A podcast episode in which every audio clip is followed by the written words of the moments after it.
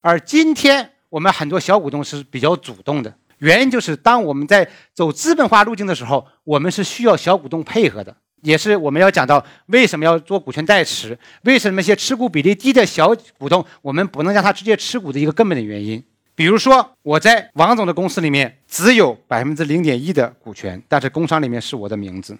王总的公司现在准备拿融资，有个投资方看好他了，估值五个亿，准备投你五千万。然后呢，首先你内部要有一个股东会决议，说同意引进新的股东方。第二，你要跟投资方签一个投资协议，说我们愿意引进投资。你会发现，投资方的协议和股东会的协议里面是需要我这个人来签字的。如果我不签字，投资方是不会投的。虽然我这里面只持有百分之零点一，甚至百分之零点零一，对吧？